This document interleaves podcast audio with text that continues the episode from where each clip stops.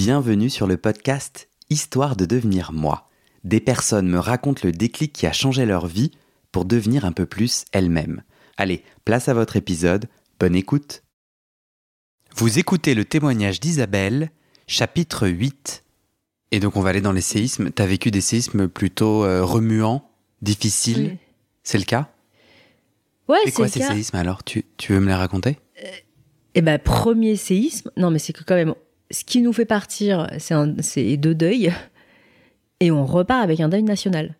Il se trouve que euh, la veille de notre départ, on se retrouve à naviguer euh, pour la grosse fête d'Halloween dans le quartier d'Itaewon, où deux heures après notre départ, 155 personnes meurent écrasées dans la foule.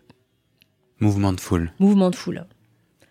Et euh, Ah, je me souviens bien. En fait, je, je me rappelle entendre la nouvelle de loin et deux jours plus tard, connecter soudainement en disant Mais Isaïe, Isaïe à Séoul, t'envoyer un message et, et avoir ta réponse.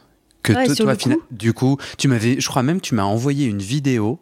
Mhm. Je sais pas si tu te souviens, euh, de- en montrant, je crois, des déguisements et tout, de, de, juste avant le mouvement de foule. Hmm. Et toi, du coup, tu n'es pas rentré. Enfin, c'est quoi Je sais pas ce que c'est un mouvement de foule, mais c'est. Du coup, il y avait énormément de gens dans des petites ruelles. Et toi, du coup, qu'est-ce que tu as fait face à ça? Bah en fait, c'était la fête. Il y avait énormément de gens rassemblés, déguisés pour faire la fête. Et puis, effectivement, il y a une espèce de concentration. Euh, À un moment donné, euh, il y a tellement de gens que.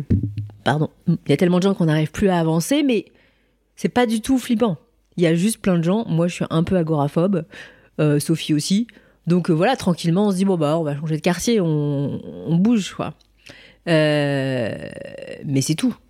Et c'est en fait le lendemain matin, quand on se réveille, que Sophie a plein de messages sur son téléphone euh, de gens en panique qui nous disent voilà, dites-nous où vous êtes, euh, est-ce que vous êtes toujours en vie et tout, parce qu'on se rend pas compte. Donc on passe la journée un peu euh, sonné de ces nouvelles, parce que finalement, on est un peu passé à côté de la catastrophe. On n'a rien vu en fait de la catastrophe.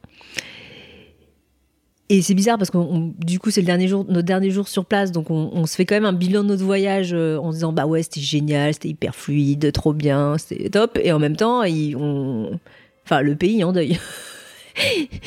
On vient d'échapper à une mort, enfin voilà, euh, enfin un événement catastrophique. Donc euh, bizarre. Enfin et, et puis sur le coup, je pense qu'on réalise pas trop. Et c'est en revenant que en lisant les infos, en, voilà, euh, que moi ça me commence à monter au cerveau et et que ça me questionne. Je me dis non mais alors là on a failli mourir euh, écrasé à la fête d'Halloween. C'est quand même complètement délirant. Je suis mal en fait. Je reviens, je suis dans un état, j'ai envie de pleurer tout le temps. Je me sens hyper sensible. Euh, ouais, je suis pas bien. Alors, je l'attribue à cette histoire, euh, enfin voilà, à, ce- à cette catastrophe, mais je vois bien quelque chose qui est pas juste non plus, qui est pas exactement là, parce que d'un côté, je trouve ça horrible, et en même temps, euh, je l'ai pas, tu vois, j'étais pas du tout là au moment où ça commence à dégénérer, donc euh, c'est pas du tout quelque chose de ressenti. C'est un peu comme si c'était un peu arrivé à l'autre bout du monde quand même. Enfin, donc c'est assez étrange cette sensation de d'être affecté par la chose, mais sans savoir si je suis affecté par la chose.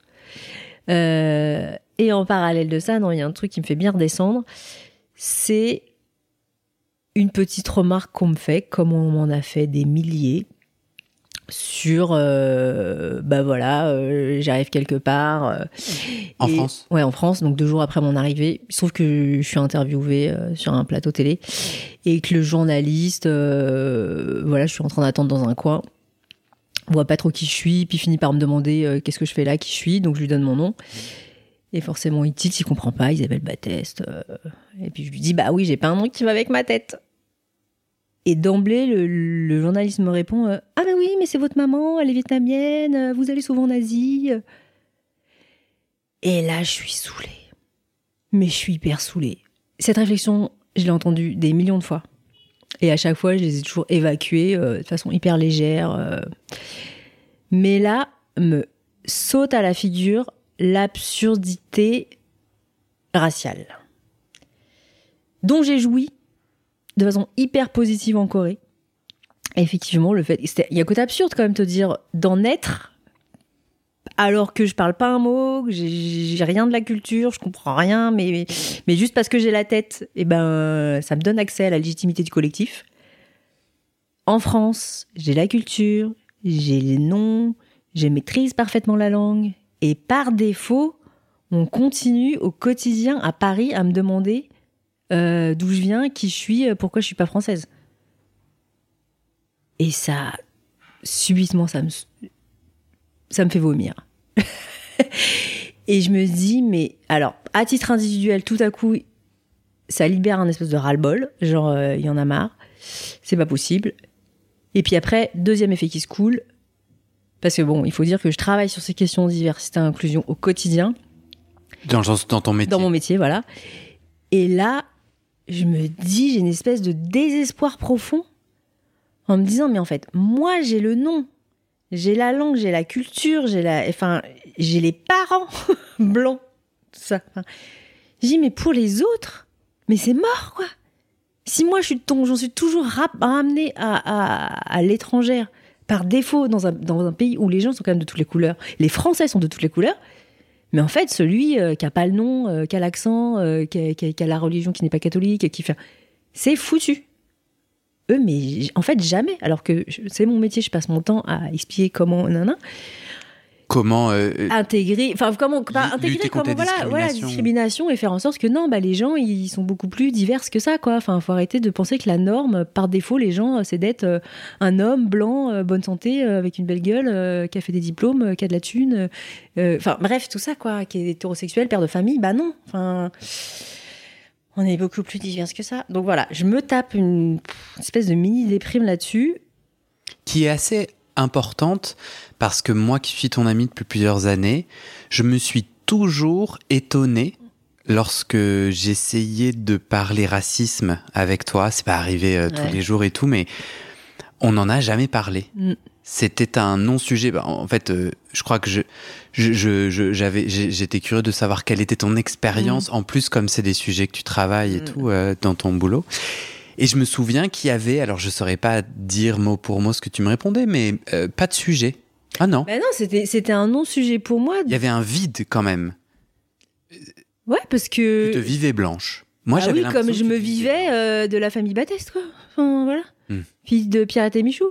Et je pense que ce qui joue aussi là, c'est la mort de mes parents. Adoptifs. Tout à coup, ils sont aussi plus là pour incarner ma filiation euh, 100% française. Hmm. Moi, j'avais, je pouvais me retourner et dire Ah ah, c'est eux mes parents, regardez comme ils sont bien blancs, bien comme il faut, bien, bien Pierrette et Michou Batteste. Enfin, voilà. Et là, ils n'existent plus, physiquement. Et du coup, il y a ça, quoi. Je pense que. euh, ouais, il y a le fait du voyage, d'avoir vécu l'invisibilisation et le- la douceur que c'est. Mm. Et en même temps, euh, tu vois, qui, le fait que mes parents soient morts. Enfin, je pense que si j'avais vécu que l'invisibilisation, bah, peut-être j'aurais. Tu vois, ça m'aurait pas touché à ce point, ces petites remarques du quotidien euh, maintenant, quoi. Mm. Et. euh, ouais. Et là, du coup, il y a ça. Il y a je reviens en France et puis encore une fois, dans une fête, dans le contexte de fête, on fait une réflexion, enfin, voilà, du même acabit qui, voilà, qui, Une deuxième fois. voilà, une deuxième fois dans, dans un temps hyper limité, quoi, euh, et dans un contexte amical. J'arrive à une fête d'anniversaire, euh, je, enfin voilà, il y a deux gars qui sont là, dont un que je connais, donc je vais, je vais le saluer, je dirai salut David, et à l'autre je me présente, je dis bonjour Isabelle, et la personne me regarde de haut parce qu'elle est beaucoup plus grande que moi, et, et mais sur un ton que je trouve moi assez condescendant, il fait non mais on s'est déjà vu hier. Et là, j'ai une réponse pas très sympa que je j'aurais jamais eu avant, mais qui sort du tac au tac. Vous y étiez vu hier? Mais non. Et je lui dis ah bah non, c'était pas moi, c'était une autre chinoise. Je lui réponds ça, hyper euh, cash et pas très sympathiquement, j'avoue, façon sèche, et je tourne les talons quoi. Et, euh, et, et je suis saoulée, en vrai, je suis saoulée de de de, de, bah non, c'est pas parce qu'on est deux asiatiques euh, qu'on est la même personne. Parce que tu sais, tu connais l'autre personne qui l'a oui, vu en je fait. sais, voilà, je sais qu'il y a une autre asiatique dans, dans l'environnement dans lequel on évolue et tout ça Hmm. machin, et que c'est bah de toute façon vu que c'était pas moi hier, euh, je le sais hein, que c'était pas moi hier, donc forcément c'en est une autre, et que mais pareil, ces genres de réflexions on me les a déjà faites, on m'a Hmm. déjà confondu avec d'autres asiatiques, Et, et, et Le fameux, euh, on- euh, ils se ressemblent tous. Oui, mais. Moi, je vous connais toutes les deux, vous vous ressemblez vraiment pas. hein. Mais oui. Mais voilà, c'est parce que quand on connaît bien les gens, on commence à les distinguer. Ouais. Et par défaut, voilà, c'est une catégorisation. Et, et c'est pas une mauvaise personne, cet homme-là. Enfin voilà, c'est tout à coup, moi, Ouais. ce que ça transforme ce voyage, c'est que tout à coup, je reviens en France et ces réflexions-là, je les supporte plus. Ouais. Et, et parce que pour moi, c'est c'est voilà, quand je disais euh, plus ou moins rigolant que j'étais en crise d'identité raciale, c'est ça. C'est que tout à coup, j'ai en expérimentant de façon hyper positive euh, ce que c'est que l'identité raciale, bah, par défaut, ça me renvoie aux aspects négatifs en France. Hmm. Et c'est marrant de Tu te découvres coréenne. Bah oui, je découvres parce que je, voilà, et je, je me je découvre aussi que quel que soit le point du l'endroit du monde dans lequel on se trouve, c'est crucial. Hmm. Enfin, c'est-à-dire que cette cette appartenance raciale est décisive en fait. Donc premier, troisième, quatrième effet qui se coule, ça me déprime. Et puis après, je me dis, mais c'est peut-être déprimant, mais en même temps, peut-être qu'il vaut mieux qu'on acte le fait que c'est comme ça. Que les humains, eh ben, c'est un angle identitaire qui est hyper fort. Ça veut pas dire que c'est mal ou que ce qui est mal, c'est de hiérarchiser. Qu'il y ait des races, entre guillemets, des races sociologiques, bien sûr pas biologiques, parce que ça n'existe pas, la race euh, biologique. euh. Mais, enfin, voilà, de dire, faut arrêter de dire c'est mal, sauf quand c'est hiérarchisé. Mais non, c'est, je me dis, en fait, c'est un donné du fonctionnement humain que de dire, ben euh, oui, on, l'identité raciale est hyper forte avant tout, quoi. Et du coup, bah oui, par défaut, ben un Français, il est blanc. C'est mal ou c'est pas mal? C'est mal si on dit que être noir, c'est moins bien qu'être blanc. Mais est-ce que c'est mal de penser que par défaut, un Français, il est blanc et que du coup, moi, avec ma tête d'asiatique, bah par défaut, je suis asiatique et une asiatique qui serait arrivée en France et qui grandit en France et qui acquiert la nationalité française, mais mais et, Ouais. tu vois, Je sais pas si c'est l'endroit de ce podcast. Non. Non, mais c'est- l'endroit de ton podcast, donc on fait bien ce qu'on veut. Euh, en tout cas, j'ai juste envie de rebondir ce qui est le verbe de petit rebondir, un petit rebondissement. Moi, je trouve ça extrêmement violent. Donc je ne peux pas comprendre ton expérience. Moi, je suis blanc et, en fait, je, je ressens avec empathie cette, euh, le fait que je, tout est créé pour que je me sente bien Mm. dans l'espace public. Ça, je le sens. Ça, je le sens parce que comme je suis gay et Oui, qu'il y a d'autres, il y a Ouais. d'autres trucs où l'espace public, il est, il, Il est, c'est le toi. contraire. je le sens bien quand ça l'est.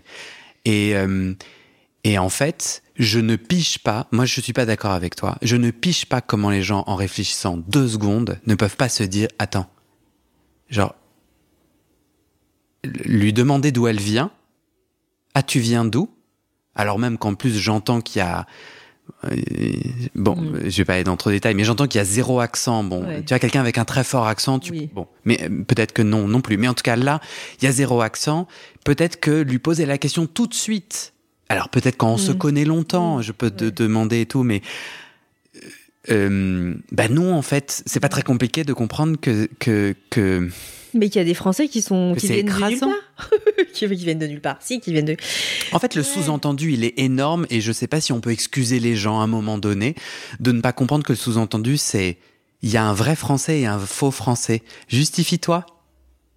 Et puis, Ouais. le sous-entendu, c'est bon, bah, tu es dans les faux français, je sais pas, mais en tout cas, tu es en dehors. Oui, mais moi, c'est ça que je, je- je remets en cause de- en me disant, mais si au moins on était lucide là-dessus, sur le fait qu'il. Bah, ok, si on se dit qu'il y a des vrais Français, et que pour être un vrai Français, il faut être blanc, et que le reste, c'est des faux Français, mais putain, disons-le, quoi. Arrêtons de faire croire, de nous faire croire que on, va faire croire aux personnes asiatiques ou noires qu'elles sont des vraies Françaises. Parce que c'est pas vrai. Puisque par défaut, on continue. Tu vois, c'est cette hypocrisie-là qui me saoule. Et de dire, bah, du coup, c'est quoi les messages que j'ai envie de faire passer dans, mon quotidien, moi, de professionnel? Est-ce que c'est dire, ah non, c'est mal hein, de dire que les Fran- il n'y a pas de Français Ouais, de couleur Je comprends. Alors de dire, mais non, dans les faits, bah, Aujourd'hui, on est encore une Oui. société raciste. mais oui, on est non seulement on est, Ouais. oui, on est une société raciste Euh, Alors ça, c'est très difficile de, de le partager euh, largement et de le faire admettre pour certaines personnes. C'est mon point de vue. Hein. Oui, je- et que non, et moi je suis d'accord. complètement d'accord. Mais au-delà de ça, de dire, euh, mais c'est pas grave. En fait, faut juste qu'on se mette d'accord lucidement Hmm. avec ce qui est inconfortable. Ok, on peut ne pas être d'accord avec ce qui est l'état de fait, mais l'état de fait est là. Et moi, j'ai juste besoin, à titre individuel, si je reviens sur mon histoire intime, Mhm. que les Français, objectivement, enfin voilà, de façon lucide, disent bah c'est vrai que par défaut, on considère que les Français c'est des blancs. Et que ouais, toi tu seras considéré par défaut un peu moins française que nous, sauf quand on apprend à te connaître et qu'on voit qu'en fait, euh, bah oui, Hmm. tu maîtrises autant euh, la culture française que n'importe qui, quel français blanc. Mais Tu pars avec une dette qu'il faut rembourser. oui, ouais, ou alors des beaucoup vraiment un effort. à Ouais, c'est faire. ça. et euh, Justifie-toi. voilà. Et Moi, j'ajoute c'est pas ton- normal en plus. Du coup, j'ai l'impression que. Est-ce que tu es d'accord que tu continues à vivre la fin du mythe? Oui. Et que c'est la Et oui, déflagration voilà, et, qui, et, puis alors, bon, alors, si on continue sur la déflagration du parce qu'il y a eu ces effets-là, tu vois, de le racisme, l'identité raciale, le prisme de l'ident- de l'identité raciale, pardon, et le l'effet qui se coule suivant, c'était sur l'adoption, le délire de l'adoption, de, tu vois, le, comment dire, si on renverse le schéma, imaginons que euh, demain, euh, eh ben, je sais pas, euh, les Ougandais galèrent pour avoir des enfants, crise de stérilité, et du coup, ils veulent adopter des enfants. Et que comme au Texas, on n'a plus le droit à l'avortement, bah, il y a plein de femmes qui se retrouvent à devoir accoucher d'enfants dont elles sont pas en capacité ni l'envie d'assumer, et que se mettent en place des, des- des adoptions massives à l'international d'Ougandais qui adopteraient des petits Texans des petites Texanes et qui leur dirait Mais c'est exactement comme si on vous avait fait. Euh, vous êtes des petits Ougandais, des petites Ougandaises comme les autres. Mais on leur dirait Vous êtes des gros malades. Jean de l'Ouganda. De raconter un truc comme ça. De créer un arsenal législatif qui confirme, qui, qui va dans le sens de cette mythologie-là. Mais vous êtes des gros fous. Ces enfants, ils sont nés au Texas. Ils ont des origines américaines. Et que et là, je me dis, mais. Mais, ouais. Enfin, aucun occidental trouverait ça euh, spontanément génial et, bienveillant et super de la part de, ces, personnes noires euh, d'élever leurs enfants comme des petits noirs, euh, comme si de rien n'était. Tu vois le truc? Du coup, toi, tu te sens en colère, enfin soudainement, tu remets en question le, le fait qu'il y ait des gens qui adoptent. Tu te dis, c'est une connerie. Il Non. faut écrire autre chose. Non, je dis pas que c'est pas des gens qui adoptent, mais qui adoptent en faisant croire ça, en se faisant à croire ça à eux-mêmes déjà. Et, et du, du coup de se dire ah ben on fait table rase. Je vais déjà. Ça dit quoi du système de domination? Donc bon bon euh, tu vois genre que c'est toujours des blancs qui vont chercher des enfants de à l'autre bout du monde euh, pour euh, assouvir leurs besoins de parentalité. Et, et après qui sont là dans une démarche de table rase de bah ah on fait comme si de rien n'était. Bim tu arrives à, à 5 mois à 2 ans à 3 ans à 6 ans à 7 ans.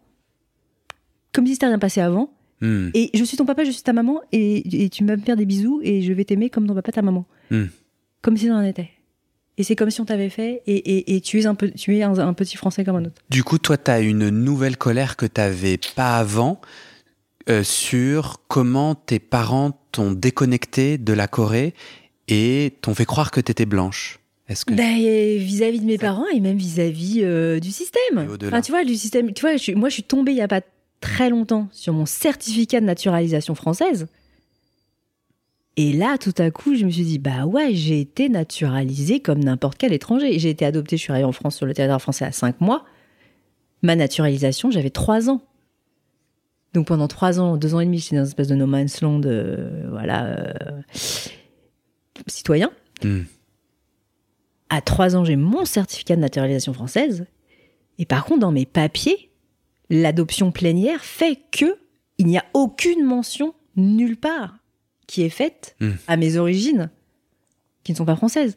Ma filiation, elle est complètement par rapport à celle de mes parents bio- euh, biologiques, enfin euh, adoptifs, pardon. Ouais. Tout est euh, euh, On complètement fait comme si les Voilà. parents adoptifs étaient biologiques. Exactement, voilà, exactement. Et, et, et, et en même temps, tu vois, souvent, je m'étais. Avant, peut-être cette colère que j'ai peut-être maintenant, je m'étais souvent dit, mais je sais pas, s'il y a un régime un peu fascisant et raciste qui arrive au gouvernement, comment il me traite, moi?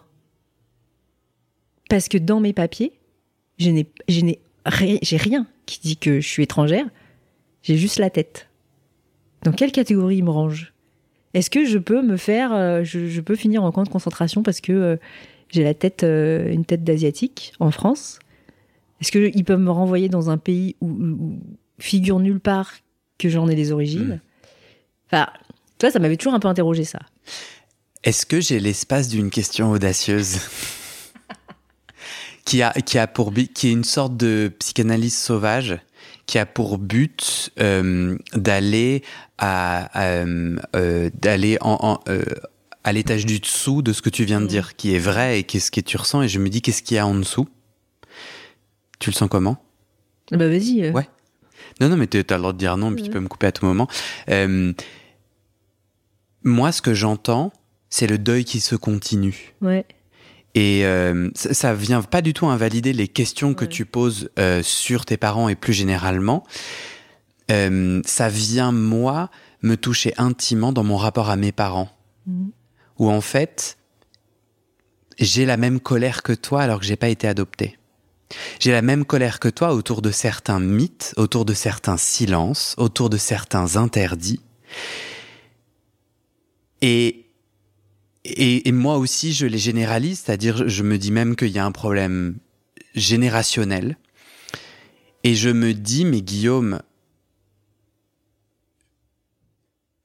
et si j'imaginais l'empathie et la compassion de ces mères Ah oui. qui cachent, qui ne se rendent pas compte qu'elles créent un mythe, elles se mentent et elles mentent. Elle, ta maman a pas pu avoir d'enfant. Elle, ça se voyait bien sur ton visage qu'elle ne t'avait pas fait. Elle n'avait pas l'impression de mentir. Elle était dans un niveau d'insécurisation tel euh, et peut-être de manque de. de non, mais je suis complètement d'accord avec toi. Guillaume, mais ça, ça, ça- ça n'empêche pas. ça ne- mais ça ne l'excuse pas.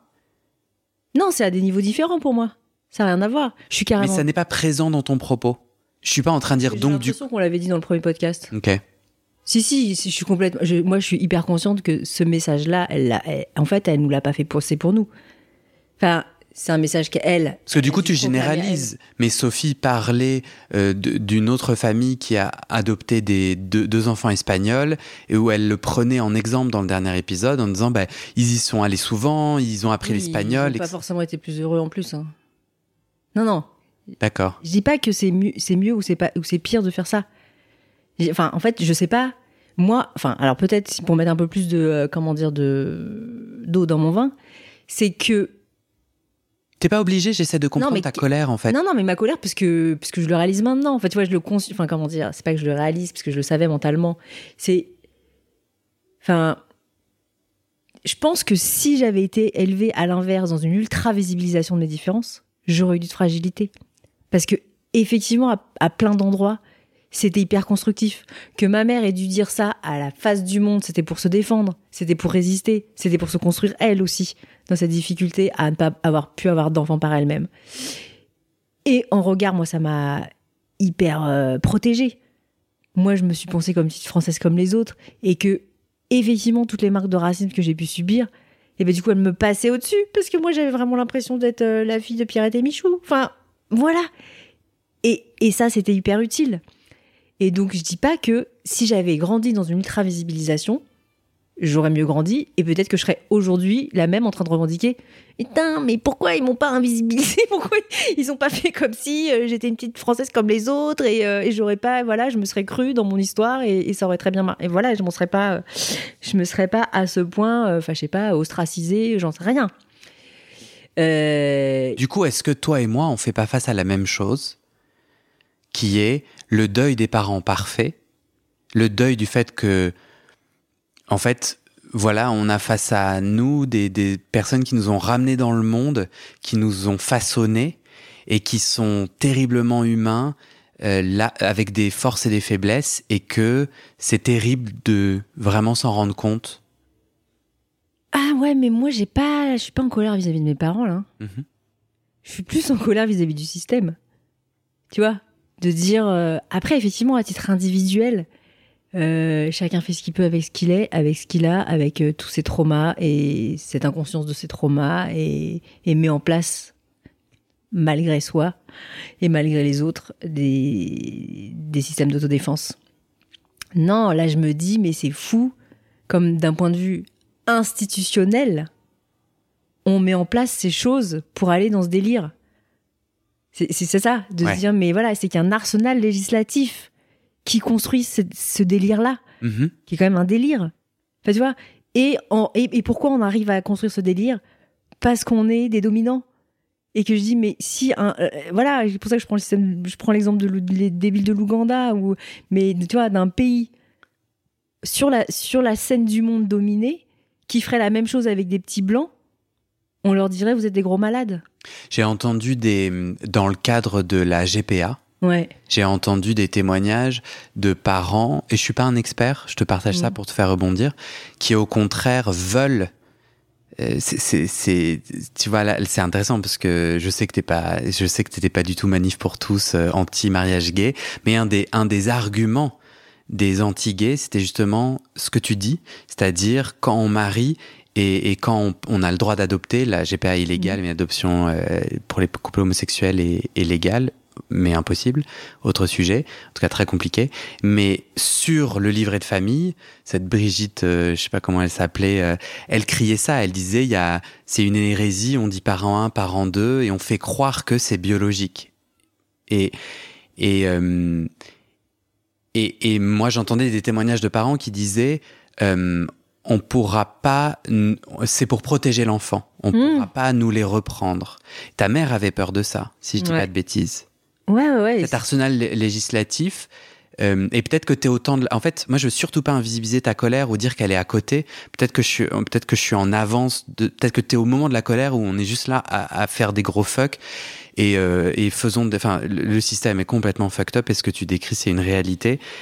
J'ai l'impression que si j'essaie de comprendre pourquoi le système et l'arsenal législatif est ainsi, c'est un peu plus compliqué que euh, juste euh, on a un trip de, de dominant qui veut euh, invisibiliser le fait que ses enfants ont été adoptés. Je pense pas que le législateur trisse. Non, c'est juste pas dans la démarche franco-française. Mais ce que je veux dire, le, le- délire de dominant, c'est que je pense que si, à l'inverse, cette approche-là était proposée par des dominés vis-à-vis d'enfants domi- enfin des pays dominés vis-à-vis d'enfants blancs, eh ben nous, en tant qu'occidentaux, du Ouais. haut de notre suffisance, on trouverait ça délirant. Non, moi je suis pas d'accord. Enfin, je- Bah, euh, dans les deux cas, j'ai l'impression que la loi tente de, de, de, de, de façonner quelque chose et que c'est peut-être à côté de la plaque. Enfin, j'ai pas de connaissances ni d'expertise. En revanche, euh, je- euh, pour moi, il y a une telle évidence d'adoption. Ouais, moi, je pense que justement, le monde est tellement raciste que ce qui semble évident, simple, protecteur de notre point de vue, eh ben, serait pas du tout considéré de la même façon si juste on inversait les couleurs. Ouais. C'est cette intuition-là que j'ai. Ouais. Et après, je comprends tout à fait que le système législatif, il soit fait de sorte, effectivement, d'être protecteur. Mais être protecteur dans l'invisibilisation, enfin, c'est quand même la, la démarche de la République citoyenne euh, et dont on De l'assimilation. voilà, de l'assimilation dont on explique, enfin, dont, dont- enfin, l'histoire explique très bien euh, pourquoi on en arrive là aujourd'hui. hein. Enfin, je veux dire, la, la République s'est construite sur le régime de la terreur. Il a fallu couper toutes les têtes de gens euh, qui étaient euh, euh, contre l'égalité. Et l'égalité, on l'acquiert comment? Par la similitude. Mhm. Qu'est-ce qui garantit le, le ciment égalitaire? C'est parce qu'on est tous les mêmes. Et, et donc voilà, à partir de là, dès qu'on commence un peu à, à différencier, bah, euh, on met en péril le, le- le- le- le pilier égalitaire. Quoi. Donc ça, tout ça, je comprends.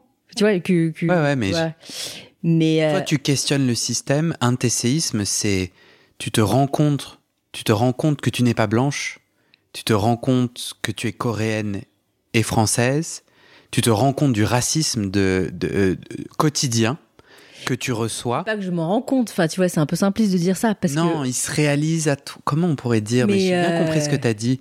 Et donc là, aujourd'hui, tu recherches ta place? Non, je, en fait, je me, je, je re-questionne les mythes. Enfin, tu vois, pareil, le mythe familial, le mythe républicain, le mythe social, Hmm. tu vois. Et moi, ce que, et bon, alors tout le monde n'a pas suivi tous nos épisodes et tous nos échanges, mais c'est pour moi la question de cette lucidité. Se dire, est-ce que notre enjeu individuel, mais aussi collectif, la force qu'on peut déployer, notre puissance, elle n'est pas dans l'acceptation de la, lu- enfin, tu vois, lucidement des faits. Comment on, on- on- arrête de se voiler la face et du coup on, on partage ce diagnostic sur des faits lucidement. Ça fait mal, c'est inconfortable, c'est douloureux, mais c'est ça. mais, mais là, le sujet, Isa, c'est pas on, c'est je.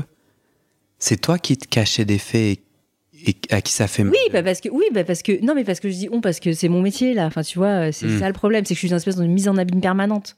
C'est effectivement du coup moi je deviens euh, ma- mon propre cas d'étude sur un sujet que je En fait, Sophie, elle, elle, elle se découvre coréenne et euh, dans ses agissements, euh, elle dit, c'est marrant parce que vous, vous, vous avez vraiment un parcours croisé parce qu'elle, elle dit, maintenant j'adore que les gens me demandent d'où tu viens. Cette même question, et d'ailleurs dans, dans l'entretien, je, je la questionne en disant, mais c'est très agressif et de la moment en ce moment. je- Ouais. Euh, et elle, elle dit, ok, j'ai envie de retourner en Corée, il y a un lien qui est en train de se tisser. Elle sait pas trop. Enfin, elle m'a renvoyé un texto après en me disant, ouais, c'est c'est c'est vrai, c'est le premier jour de l'an 1, Mhm. Un- une nouvelle chose s'écrit et notamment elle elle elle disait, bah, pourquoi pas euh, pourquoi pas voyager. Toi, t'es dans quel élan dans ce jeu? J.E. Toi, Qu'est-ce que tu fais de tous ces séismes? Eh ben non, moi je moi je rebats toutes les cartes là. Et c'est la fin de cet épisode. Vérifiez dès maintenant si la suite est déjà publiée.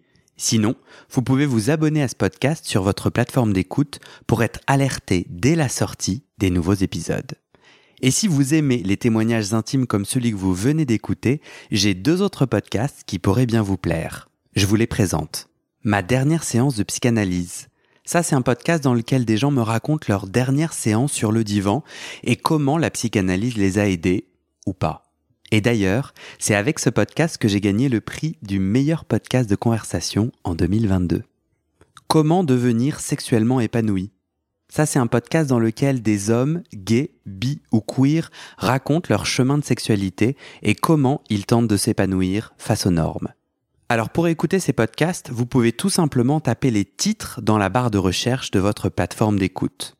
Mais je vous mets aussi dans le descriptif de cet épisode les liens pour écouter ces podcasts et les liens de mes réseaux sociaux pour découvrir les coulisses de mon aventure de podcasteur et aussi la page de dons pour soutenir mon travail et mes podcasts. En tout cas, n'hésitez pas à m'envoyer vos retours et vos réactions à guillaumefedepodcast.gmail.com ou sur mes réseaux sociaux. Ça me motive énormément de savoir que ces histoires naviguent et résonnent, ou pas d'ailleurs. Allez, merci pour votre écoute et à très bientôt dans vos oreilles.